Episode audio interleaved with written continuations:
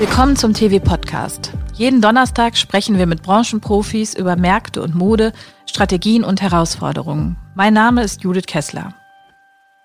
Wir haben durch diese neue Art des Verkaufens über Instagram auch ganz neue Kunden dazu gewonnen und können deshalb auf jeden Fall die, die vorpandemischen Umsätze erreichen. Aber was wirklich ähm, für uns wichtig geworden ist, die Gewinnspanne.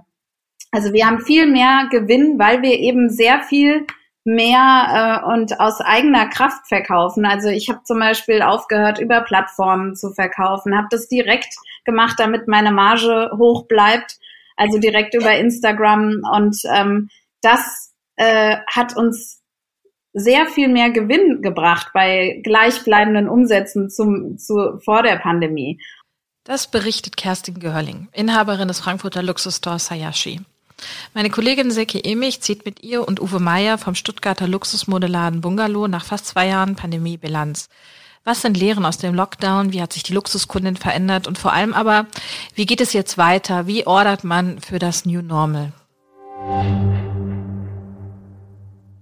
Wir sprechen heute mit zwei Luxushändlern, die für ihre progressiven Luxussortimente bekannt sind, darüber, wie sich der Markt und ihr Business durch die Pandemie verändert haben und wie sie in die Zukunft gehen. Eingeladen haben wir Kerstin Görling, die Macherin des Frankfurter Stores Hayashi, in dem sie Labels wie Marni, Ode, Patou, Totem und Nililotan führt. Im Lockdown hat sie ihre über 27.000 Follower fast täglich mit Stories über ihr Angebot auf dem Laufenden gehalten. Auch jetzt noch gibt es regelmäßig Stories, in denen sie ihren Abonnenten Lust auf neu angekommene Looks macht. Von Frankfurt gehen wir dann nach Stuttgart, Dort führt Uwe Meyer seine zwei Bungalow-Stores. Einen für Menswear und einen für Womenswear. Zu seinem Konzept gehört auch ein eigener Online-Shop. Das Sortiment zählt auch bei ihm High-End-Labels wie Celine, Chloe, Jill Sander, Ulla Jonsson und Zimmermann. Uwe hat 16.500 Follower auf Instagram. Herzlich willkommen, ihr beiden, und vielen Dank, dass ihr Zeit für uns habt. Vielleicht können wir mit einer ganz einfachen Frage oder vielleicht auch einer schwierigen Frage anfangen. Ähm, die Pandemie hat ja vieles durcheinander gebracht, vieles auf den Kopf gestellt. Ähm, wie hat sich denn euer Business durch die Pandemie verändert? Was war so die größte Veränderung oder die tiefgreifendste Veränderung? Kerstin, willst du mal anfangen? Ja, also ähm, das war natürlich ganz klar, es wurde erstmal alles auf Null gefahren, denn ähm, wir mussten ja schließen und das über mehrere Monate. Man kann sich das jetzt schon wieder gar nicht mehr vorstellen, wie das war. Auf jeden Fall ein riesiger Schock. Und ähm, dahingehend hat sich natürlich einfach erstmal alles verändert. Das heißt, man musste sein Unternehmen komplett umkrempeln, überdenken und musste auf äh, seine Community, die man ja vorher aufgebaut hat, äh, Gott sei Dank, über jetzt bei mir sind es 15 Jahre, zurückgreifen und äh, mit denen kommunizieren. Und zwar auf eine neue Art und Weise, ähm, viel intensiver als vorher digital und hat dann eben alles verändert. Seine ganze äh, Ansprache musste ja digital, äh, musste digital werden. Und man hat gemerkt, dass, naja, in so einer Pandemiezeit braucht ja niemand wirklich was. Und da galt es noch mehr als zuvor, ähm, eben diesen Demand beim Kunden zu erzeugen, also Träume zu verkaufen, die man dann, ähm, ja, die man eben auch dann digital wieder ähm, umsetzt. Träume verkaufen, Uwe, war das auch dein Motto während des erst während der Lockdowns oder was war für dich die größte Herausforderung? Also äh, grundsätzlich finde ich das glaube ich, schon auch grundsätzlich unseren Job irgendwie, dass wir schon immer so ein bisschen Lust machen auf natürlich Dinge, die man vielleicht gar nicht so zwingend braucht. Ähm, aber ich wollte erstmal Kerstin noch kurz recht geben, weil also dieses vorgeschriebene Zumachen von einem Laden, also ich glaube, das hätten wir uns niemals vorstellen können vorher, dass das mal passiert und dass wir da in so eine Situation kommen, dass wir fremd diktiert werden und praktisch unserem Job nicht mehr nachgehen können. Ähm, das war schon krass. Also das war echt eine, eine krasse Erfahrung. Ähm, aber dann wieder schnell irgendwie agieren und schnell den Kontakt suchen, sozusagen zu seiner Kundschaft und zu seinem Klientel. Ähm, war echt spannend irgendwie, was, was man da für Varianten gefunden hat. Also wir haben dann Live-Shopping gemacht zum Beispiel. Wir haben zum Live-Shopping eingeladen und hatten echt auch eine coole Audience. Macht ihr das jetzt auch noch weiter? Also Live-Shopping so in diesem, in diesem Ausmaß, wie wir das da betrieben haben, machen wir nicht. Aber tatsächlich ist es tatsächlich so, dass es natürlich auch, also der, der Kommunikationsweg, der, das Interaktive, das geht relativ schnell. Und dass die Kunden reinkommen und sagen, okay, hey, ihr habt, ich habe hier auf Instagram gesehen und bla bla bla, ihr habt neue Mützen von Akne da und äh, also das sind alles Dinge, ganz ehrlich, die, die echt gut funktionieren. Ähm, und ich, ich glaube, was, was Kerstin auch noch, noch, noch, noch sagen wollte, ist, glaube ich, dass diese, dieses Gesicht oder diese, dieses Statement, dass man eine eigene Idee von dem hat, was man da macht, ähm, das ist, glaube ich, so ausschlaggebend. Also nicht irgendwie nur Instagram machen und ein paar Bildchen hochladen, sondern ich glaube, wichtig für den, für den, für den Kunden oder für den Endverbraucher ist, dass du halt für was stehst. Und ich meine, das hat Kerstin super zelebriert. Das hat die wirklich fantastisch gemacht, weil es eben auch Kerstin ist und sie ist so Nein, sie ist wirklich so, wenn man sie kennt, weiß man, okay, das war so charmant und, und, und, und so, so, so, so nett gemacht und die hat auch eben aus, aus Mode hat sie eben auch Spaß gemacht und nicht irgendwie, keine Ahnung, es war jetzt kein Modepüppchen, das da hingestanden ist und gepostet hat, sondern sie hat das ganz arg charmant gemacht und da hat sie ihre Community gebildet und ich glaube, das ist so das Ausschlaggebende für Instagram. Aber könnt ihr vielleicht beide nacheinander nochmal sagen, wie es gelingt, das Wissen besonders zu machen und sich abzuheben, worauf es da ankommt und wie ihr das vielleicht auch für die Zukunft weiterentwickelt? Das ist äh, ein bisschen langweilig, aber es ist doch immer wieder die Antwort, ähm, man muss authentisch sein. Also man kriegt ähm, und vielleicht auch ein bisschen kameraaffin und dass man ähm, natürlich ist äh, und natürlich sprechen kann und sich ähm, äh, ja, man erkennt, wenn das äh, demjenigen Spaß macht. Also es ist oft so, dass manche fangen mit Instagram an und das ist eher ein Autounfall dann. Und man denkt, oh Gott, also die tun sich gar nichts Gutes. Also man sollte schon immer reflektiert an diese Sache rangehen und vielleicht auch ähm, sich das selber auch nochmal anschauen, was man da macht. Und wenn man jetzt sehr verklemmt vor der Kamera ist, dann denkt man, oh, die, also der, der, der Zuschauer bildet sich ja eine Meinung dann. Deshalb sollte man dann natürlich so authentisch wie möglich rüberkommen und eben ähm, Spaß an der Sache haben. Wenn nicht, sollte man natürlich Leute finden, die Spaß daran haben und äh, die bezahlen dafür, dass sie es machen. Hm. Stichwort Online-Shopping. Uwe, du hast ja ähm, nicht nur dieses Live-Shopping gemacht, du hast ja auch einen Online-Store. Ähm, welche Bedeutung hat der denn dann im Vergleich zu diesem Insta-Kanal? Der ist schon deutlich gewachsen, ganz ehrlich. Aber jetzt ist natürlich das nicht so, dass man sagen kann, so, boah, ich kann jetzt alles auf Online shiften. Ähm, es gibt Produkte, die funktionieren sehr gut auf Online. Es gibt aber Produkte, die funktionieren eben, eben nur stationär. Also das ist schon die Erfahrung, die wir grundsätzlich gemacht haben. Ähm, also wie gesagt, wir finden uns nach wie vor noch in, in einem sehr guten Wachstum online, ähm, aber wir sind natürlich noch lange nicht da, wo wir sein wollen oder wo wir hinwollen online. Ähm, das heißt nicht irgendwie, dass wir irgendwie ein Mai Theresa sein wollen oder ein netter Portier werden wollen, um Gottes Willen.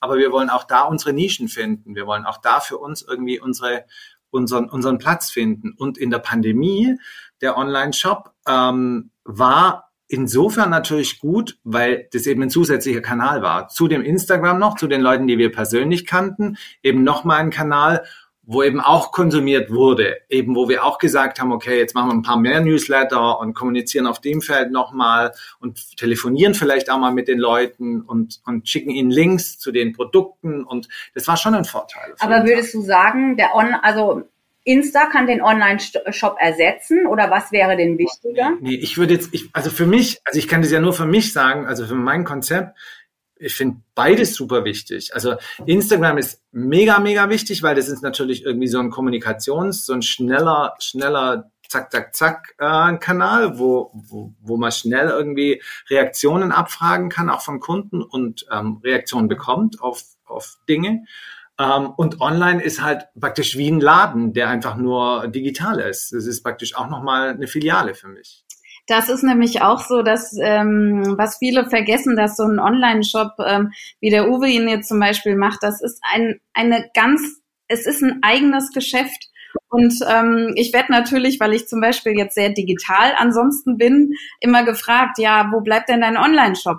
Aber die Leute vergessen, mit, mit den Strukturen aus meinem Store könnte ich das gar nicht leisten. Also es ist nicht damit getan, dass man da jetzt einfach dann Päckchen packt und äh, los geht's, ähm, oder man schaltet den ähm, äh, online und dann äh, kaufen die Leute da wie verrückt. Das ist ja, ähm, diese Online-Shops sind auch, werden erfolgreich durch eine mathematische Gleichung. Da muss Werbung geschaltet werden, da muss ein Ranking und umso mehr Geld man da reingibt, umso schneller wird man gefunden, umso mehr Umsatz macht man. Das kann man wirklich mathematisch auch ähm, belegen. Und äh, das ist natürlich was ganz anderes, als wenn ich die Kundin über Instagram anspreche, da äh, gehe ich über Emotionen und wirklich ähm, ähm, nicht über Ranking. Und das ist wirklich ein ganz anderes Geschäft. Und wenn man die, äh, was der Uwe auch meinte, äh, die Kombination aus allem ist, glaube ich, der Erfolg heutzutage. Also ganz wichtig, und das haben wir, glaube ich, beide gemerkt, und das ist, hätte ich gar nicht gedacht, dass es einfach essentiell ist, ähm, dieser stationäre Handel, der ist einfach essentiell im Luxusbereich. Die Kundin muss dieses Teil anfassen können, sie muss das Erlebnis haben und das hat den Leuten so sehr gefehlt, weil die kaufen das natürlich auch, aber die haben dabei ja gar keinen so großen Mehrwert, so hoch wie der Preis ist. Also dieser, das ist schon so, dass man dieses Erlebnis noch dazu braucht. Sonst wird's wieder zurückgeschickt. Ja, und das ähm, hat uns, glaube ich, dann, als die Türen wieder aufgingen und auch jetzt einfach ist man so dankbar darüber, dass man das Produkt wieder live erleben kann. Spürt ihr auch das an euren Kunden? Also kommen die jetzt mit einer anderen Haltung oder vielleicht auch noch mit einer anderen Wertschätzung zu euch in den Laden, weil, sie das weil ihnen das Erlebnis gefehlt hat? Also am Anfang war das schon extrem, fand ich. Also am Anfang hat man das schon, das war wirklich so ein Zurückkommen von den Kunden. Irgendwie das, also hat man richtig gemerkt, da gibt es einen Nachholbedarf. Das hat, hat man auf jeden Fall gespürt. Und alle waren gut gelaunt und waren happy und irgendwie, also wir hatten eine gute Energie, die Leute hatten eine gute Energie ein bisschen kommt jetzt natürlich schon das, Gott sei Dank, auch die Normalität wieder an und also da wird es ein bisschen gewohnter natürlich, dass man Läden reingehen kann und ähm, äh, konsumieren kann oder eben auch nicht, auch mal nur gucken kann. Aber am Anfang war das schon stark spürbar, wie, wie, wie, ähm, wie ausgezehrt die, die Leute waren und wie, wie Lust sie hatten, wieder shoppen zu gehen. Jetzt auch so äh, perspektivisch mit Blick auf die Zukunft. Ihr habt die Kunden jetzt ja sehr doll abgeholt. Uwe, ich glaube, ihr habt den mit äh, dem Porsche die Klamotten nach Hause gefahren. Kerstin, ihr habt auch Pakete geschickt und so. Ähm, müsst ihr in Zukunft, muss man auch diesen Service bieten oder muss man einfach noch mehr bieten, auch im Vergleich zu Online-Stores, um ein Alleinstellungsmerkmal zu haben? Ich glaube, ich muss das mit dem Porsche kurz wir hatten, also das war eigentlich als Weihnachtsaktion geplant. Wir haben mit Porsche Zuffenhausen hier so eine, so eine Kooperation gemacht für Weihnachten, eben weil wir auch schon die Bedenken hatten, dass vielleicht nicht alle in die Stadt wollen zum Weihnachtsbusiness. Und ähm, weil wir gesagt haben, okay, wir müssen irgendwie, wir hatten La Durée neu im Sortiment und haben gesagt, ja, ist doch ganz cool, wenn irgendwie, wenn man zu Hause ein Event hat, dann können wir auch mal schnell was hinfahren bei uns auf, auf den Hang hoch irgendwie, wenn da mal zu Hause irgendwie eine kleine Veranstaltung hat oder so. Ähm, dann waren wir ganz dankbar, dass wir eben diesen Cayenne da stehen hatten, mit dem wir, der, der schön beklebt war mit Bungalow und den wir natürlich schicken konnten, wo wir eh schon prepared waren. Da waren wir ganz dankbar, dass das funktioniert hat. Ich glaube tatsächlich, um auf deine Frage zu kommen, Silke, ähm, ich glaube tatsächlich, dass es, ähm, dass es, ähm, dass der Anspruch schon da ist. Und den finde ich auch berechtigt. Ich finde ihn berechtigt, einen guten Service zu bekommen. Ich finde es ich finde einfach, also, also eine Freundlichkeit, also Möglichkeiten anzubieten, die müssen nicht immer alle umsonst sein, finde ich. Aber Möglichkeiten anzubieten, wie ich an Ware komme und wie ich, wie, wie ich, ähm, wie ich ähm, konsumieren kann, die Möglichkeiten zu bieten, ich glaube, das ist schon unser Job. Ja, das genauso denke ich auch. Also ich finde eher, dass ich erschrocken bin, ähm, über was sich Leute heutzutage im Handel freuen. Also wenn sie eine gute Beratung kriegen, stehen manchmal ähm, unsere Kundinnen da und sagen, danke, danke, danke. Und man denkt, ja, das sollte ja eigentlich ähm, bei den Preisen ähm, und bei der Luxusware, die wir vertreiben, ähm, natürlich Standard sein. Aber wenn man auf, ja, auf die großen Luxusmeilen geht, also wirklich auf die nahe Goethestraßen dieser Welt, ähm, merkt man, dass das gar nicht so gegeben ist. Also dass es, dass es äh, Marken gibt, da sind die Mitarbeiter nicht mehr gut geschult. Ähm, natürlich im Moment hat jeder Mitarbeiter Mangel, glaube ich, ähm, weil man alle, man sucht jetzt wieder händeringend nach Leuten.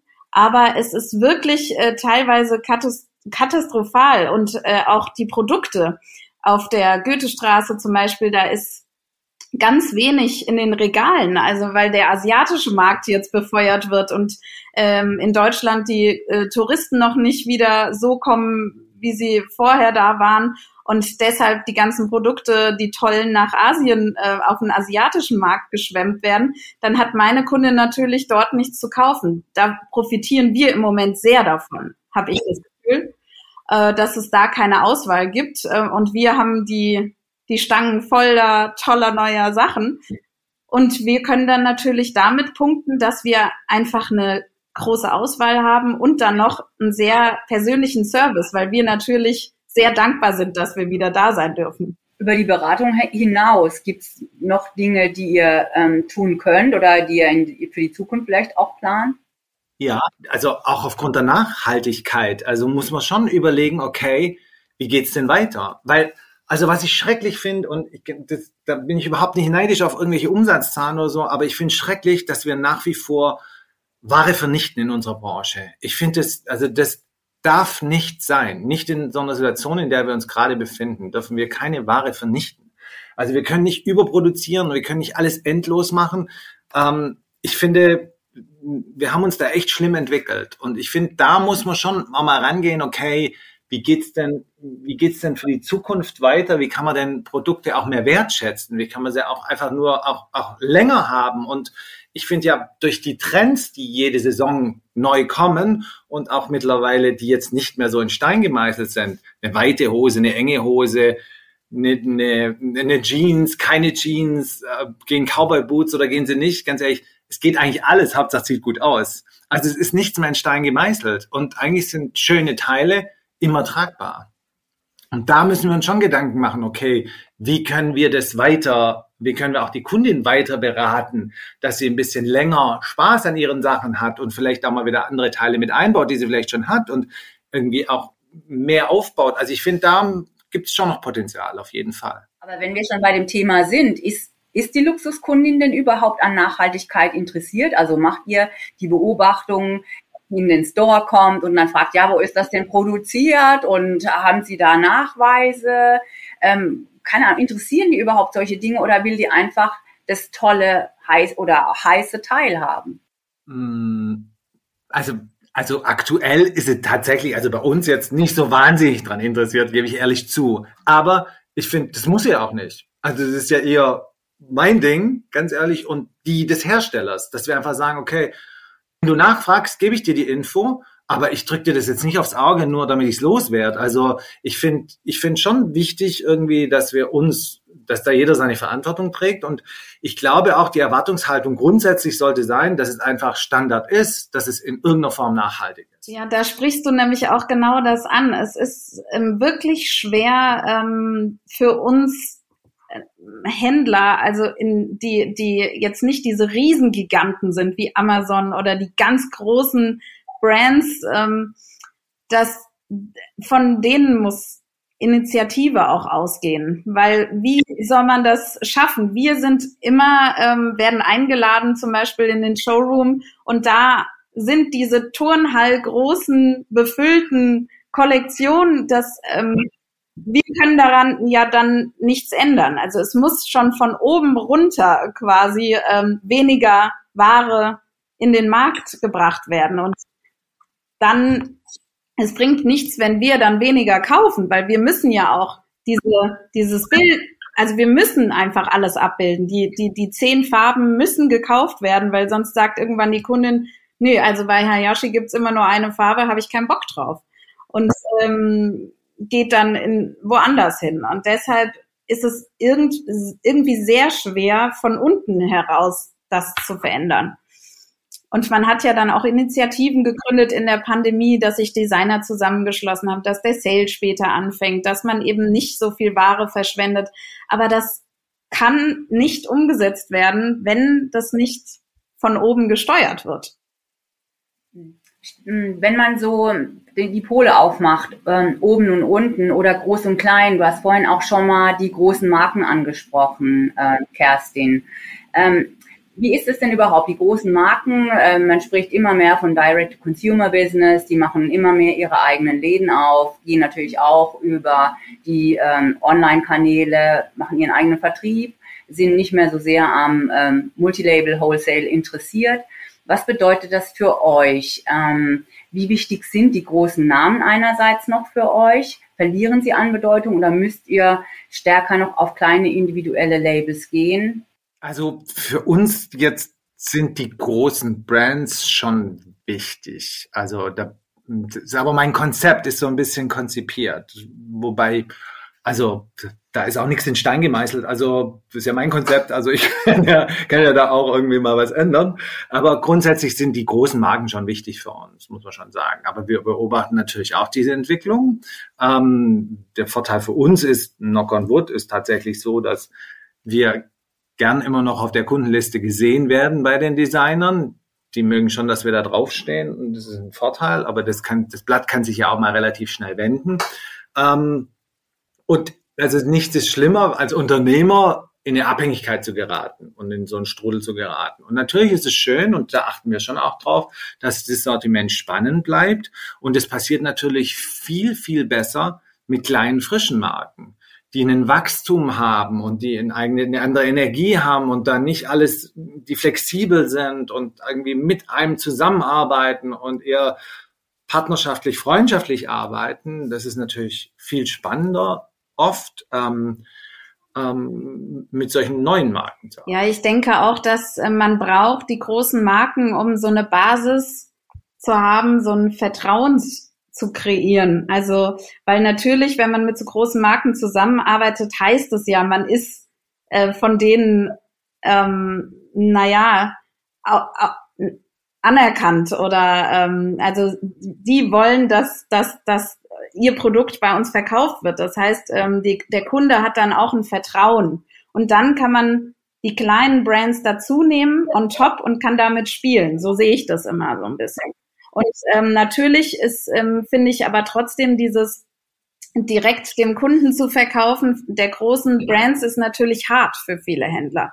Also es kommt natürlich auch noch mal auf die Stadt an. In Frankfurt ist das ganz fatal. Also ich weiß, dass ähm, ähm, auch meine ähm, Kollegen, die auch äh, Stores dort haben und noch mehr im Luxussegment sind, immer Probleme damit haben. Auf einmal macht der Prada Store auf, Prada Men, Prada Women und schon dürfen sie Prada nicht mehr verkaufen und ihnen fällt so viel Umsatz weg und von heute auf morgen. Das ist natürlich eine harte Sache und ich hatte da auch gerade ein witziges Erlebnis. Ich wollte eine Marke einkaufen, ich sage jetzt den Namen nicht, ähm, und die haben gesagt, ja, ähm, ich müsste ihnen aber ähm, ähm, ich glaube, es war Prada und Celine liefern.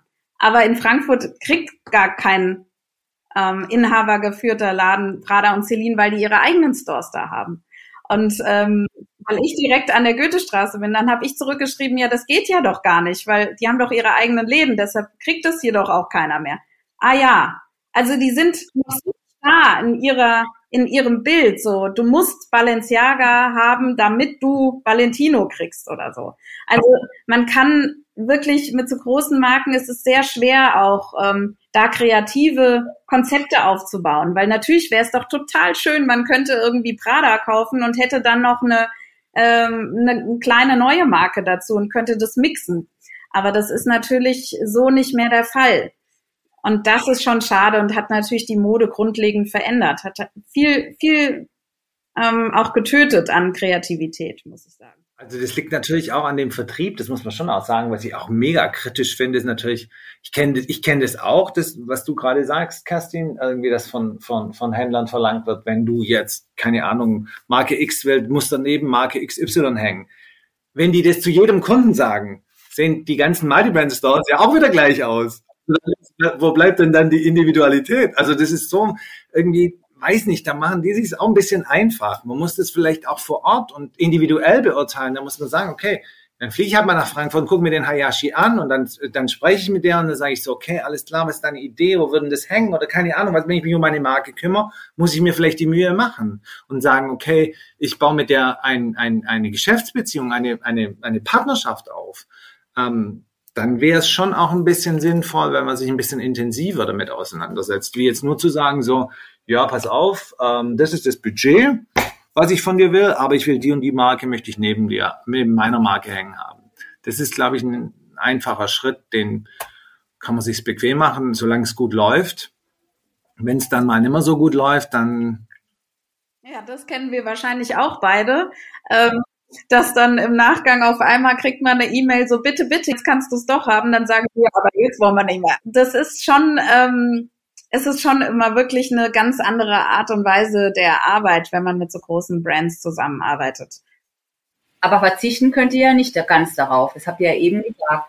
Aber wie kann man dann Individualität kreieren? Oh, du hast gesagt, es ist nicht so leicht. Ähm, und wie ist dann auch die Gewichtung vielleicht von kleinen Marken, die man im Sortiment braucht? Na, man kann ja auch so, also wie gesagt, ich glaube, ich habe hier so ein bisschen eine spezielle Situation, glaube ich, in, in meiner Stadt. Ähm, man kann auch aus diesen Luxusmarken kann man so selektieren, dass man nicht zu sehr in die Vergleichbarkeit, Vergleichbarkeit kommt. Also was ich schon genau beobachte, und das ist mein Konzept, ich möchte eigentlich mit jeder Marke Geld verdienen. Das ist mein Business. Also ich will jetzt nicht in Schönheit sterben. Ich will damit Umsatz machen. Ich will natürlich schöne Dinge kaufen. Ich brauche ein bisschen Spaß dabei, aber ich möchte natürlich auf jeden Fall mit den Marken Umsatz machen. Und dann werde ich auch so ein Sortiment kreieren, das mir, auch mir persönlich und auch partnerschaftlich liegt, dann suche ich mir Marken aus, die mir eben sympathisch sind, wo, wo gut, wo, wo ein gutes Miteinander stattfindet und trenne mich aber unter Umständen auch mal von Marken, wo das, also ich glaube, dafür bin ich auch, glaube ich, einigermaßen bekannt dafür, dass ich das mache, dass ich mich auch von Marken verabschiede, die, ähm, die vermeintlich draußen sehr nachgefragt sind, aber wo ich einfach sage, okay, mir gefällt die Politik nicht der Firma und das Geld für den verdienen wird auch schwierig, weil weil ähm, irgendwelche Discounts in Online-Shops zugelassen werden und äh, keiner sich kümmert und für, für, für mich ähm, wird das Leben immer schwerer mit der Marke, dann verzichte ich lieber drauf. Ja, ich denke auch, dass man so bei den kleinen, kleineren Brands, die haben wirklich immer noch eine Chance und ich glaube, Uwe und ich, wir schließen uns oft kurz und äh, besprechen, was gibt's Neues, was hast du gesehen und was habe ich gesehen aber wir sind manchmal, jedenfalls geht's mir so, es kommt gar nicht so viel Neues nach, was Substanz hat. Also ähm, was, wo man wirklich sagt, okay, da stimmt die Marge, dass man damit Geld verdient, da stimmt die Kreativität und auch die Abwechslung. Das heißt, wenn eine Kollektion so aussieht, dann müsste die andere dann doch ähm, was Neues bringen. Ähm, und äh, das ist natürlich auch sehr wichtig, äh, dass man eben gute Geschäftsbeziehungen aufbaut. Und man will natürlich auch lange Geschäftsbeziehungen aufbauen, weil man ähm, wenn man immer der Erste ist, und das müssen wir ja oft sein, ist es gar nicht so leicht, wie die zum Beispiel jetzt der Endkonsument sich das vorstellt, weil wir müssen die Marke aufbauen. Wir müssen mit Produktionsschwierigkeiten, die die noch haben, zurechtkommen. Ähm, also man muss die ja teilweise auch an der Hand dann nehmen und muss mal sagen, wie das auch im Handel dann funktioniert, wenn man in der ersten Saison ist. Und ähm, das ist schon sehr viel schwerer als eine Marke, die schon, äh, die schon ewig da ist, wo man weiß, die haben gute Produktionsstätten, da, da sitzt die Qualität, ähm, wenn man da einfach aufspringt auf den Zug. Also ist es immer, man muss deshalb immer so die Waage halten zwischen den guten ähm, alten Brands, die schon lange im Markt sind, und dann eben den neuen, die aber Risiken natürlich birgen für als Händler. Ja. Und apropos gut funktionieren, ähm, wie ist es denn aktuell so im Business oder wenn man jetzt mal auf das ganze Jahr guckt?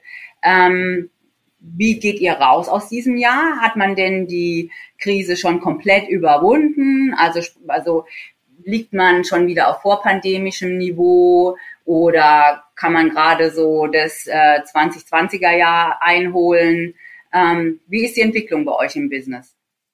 Also wenn ich jetzt mal starte, ich ähm, muss wirklich sagen, ähm, wir haben durch diese neue Art des Verkaufens über Instagram auch ganz neue Kunden dazu gewonnen und können deshalb auf jeden Fall die, die vorpandemischen Umsätze erreichen. Aber was wirklich ähm, für uns wichtig geworden ist, die Gewinnspanne.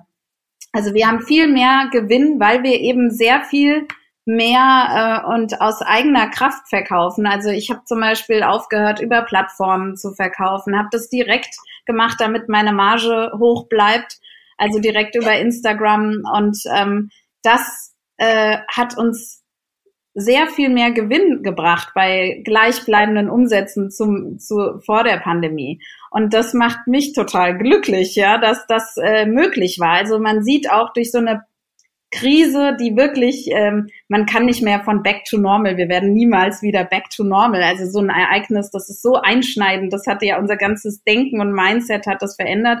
Aber ähm, durch so eine Krise, die so schrecklich war, konnte man aber, hat man sein Unternehmen ganz neu ähm, wieder aufgestellt und hat, äh, hat wirklich äh, ausgemistet quasi, hat geguckt, okay, wo kann ich noch mehr rausholen, was, äh, was ähm, drückt mir die Marge etc., was, was passt nicht mehr für mich, welche Kollektion ist nicht mehr okay.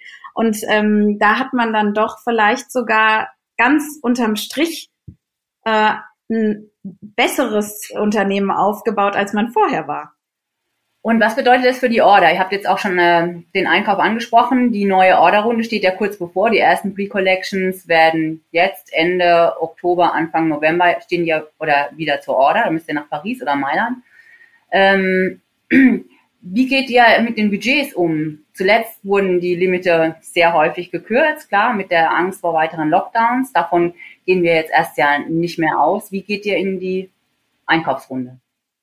Na, ich glaube, wir sind alle so ein bisschen sensibel, glaube ich, grundsätzlich. Aber also ein Igel habe ich jetzt nicht in der Tasche. Ich überlege mir natürlich schon, ähm, was ich kaufe und was Sinn macht.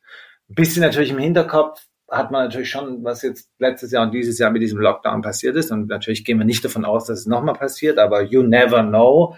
Ähm, ein, ein, flexibles Sortiment, eine gute partnerschaftliche Beziehung, ähm, aber auf gar keinen Fall ein langweiliges Sortiment ähm, ist echt wichtig. Also es ist schon gut, wenn man die Augen offen hält und schon auch gut, deswegen, was Kerstin auch schon gesagt hat, irgendwie wir tauschen uns da schon regelmäßig auf und sagen, sagen so, hey, da musst du mal hingucken oder werf doch mal da einen Blick hin oder also es gibt schon Dinge irgendwie, die, die, die man, die, die man wie ein Trüffelschwein suchen sollte, wenn man, wenn man dann eben glücklich wird, aber mit einer Überzeugung kaufen sollte und nicht vielleicht, wie man es vielleicht im Vorfeld vielleicht mal gemacht hat, dass man sagt, okay, das probiere ich jetzt mal aus. Ich bin zwar nicht hundertprozentig davon überzeugt, aber ich probiere es mal aus. Ähm, das, da ist die Zeit jetzt gerade nicht dafür. Aber ich finde trotzdem, man muss offen bleiben und ähm, auch wieder der Vorteil der Selbstständigkeit, dass wir natürlich das entscheiden können, ob wir jetzt nochmal ein Budget erhöhen oder nochmal was freimachen, weil wir dran glauben oder weil wir glauben, okay, wir können tatsächlich mehr Umsatz erzielen mit einer neuen Kollektion.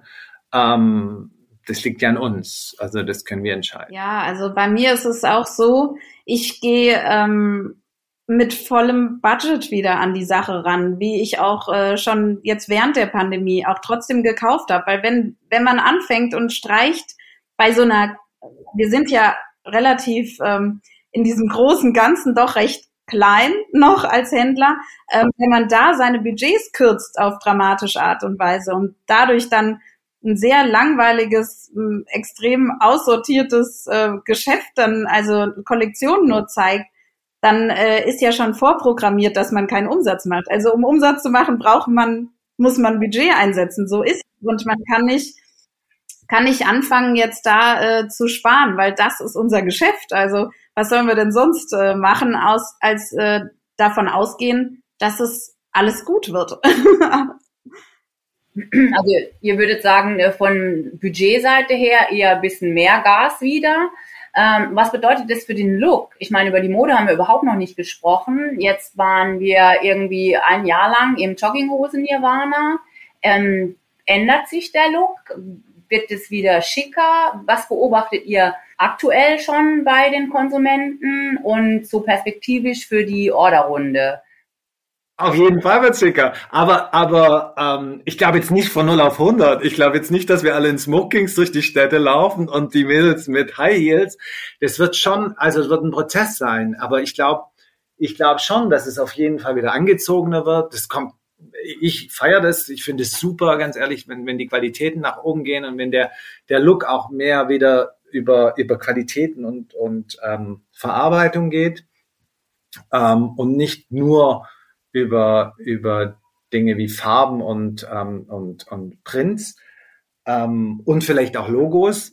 Äh, da spielst du darauf an, was ich vorhin gesagt habe. Also wirklich so, ich bin ja selbst auch, man, ähm, naja, wenn jetzt Prada oder so einfach immer nur diese Nylon-Kollektionen zeigt und man einfach diese Logos trägt wie in den 80ern, ja, das ähm, ist natürlich toll und man ist da selber auch äh, wahrscheinlich ein ähm, Opfer, ein kleines Modeopfer, aber ähm, diese richtige kreative Mode, die ist natürlich ähm, laut Lee Edelkort ist die ja schon tot gewesen und das ist auch wirklich, äh, war eine Zeit lang jetzt auch so. Und ich freue mich schon, ähm, wenn da neue Marken kommen ähm, oder solche wie OD, die sagen, ähm, ich mache das ganz anders. Ich, äh, ich bin kreativ, Prinz, Schnitte, alles äh, wild und, und neu.